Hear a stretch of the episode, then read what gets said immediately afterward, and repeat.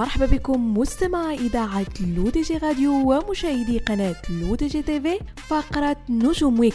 الفقرة اللي كرفقكم من خلالها أنا عائشة بوسكين في إطلالة أسبوعية وآخر أخبار نجوم الساحة الفنية الوطنية والدولية. وبداية مستمعين مع آخر المستجدات التي تعرفها قضية طلاق دنيا باطمة ومحمد الترك فبعد اتهام دنيا لزوجها مباشرة في live إنستغرام بالخيانة الزوجية مع فتاة تبلغ من العمر 20 سنة داخل شقتها بمدينة مراكش وبعد رجوع محمد الترك إلى البحرين خرجت المدعوة وصال في بث مباشر تكشف فيه طبيعة العلاقة التي تجمعها بالمنتج البحريني محمد الترك. واعترفت وصال خلال هذا البث الذي تابعه الآلاف بذهابها لمنزل الترك لكن بررت ذهابها لأنه وعدها بفرصة عمل حيث روت تفاصيل لقائها به لأول مرة في إحدى المقاهي بعدما قدم نفسه لها على أنه منتج ويساعد المواهب الشابة. وحملت وصال الترك مسؤولية المشكلة الذي وقعت فيه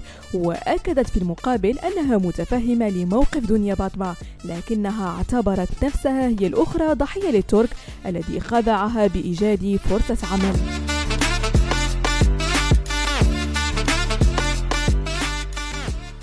ودائما مستمعين في المغرب ومع الرابر المغربي الجراندي توتو والذي عاد لل social media بعد غياب طويل بسبب الاتهامات التي وجهت إليه حيث قام مغني الراب توتو بتغيير صورة تعريفه على حسابه في إنستغرام. بصورة أخرى تحمل علامة زائد 18 الشيء الذي يعني أن محتوى حسابه خاص بالأشخاص الذين يزيد عمرهم عن 18 سنة وأنه لا يناسب الجمهور الناشئ والقاصر. من الجدير بالذكر أن توتو لا زال متابعا في حالة سراح مقابل كفالة تقدر بعشرين ألف درهم. وتم تحديد يوم 16 نوفمبر المقبل كموعد للمثول أمام النيابة العامة. دوليا بعد 13 عاما من الزواج أنهى لاعب كرة القدم الأمريكية توم برادي وعارضة الأزياء البرازيلية جيزيل بونتشين زواجهما حيث دخل الثنائي بالفعل باتفاقية تسوية التي ستتضمن كل من القضايا المالية وتلك المتعلقة بحضانة الأطفال.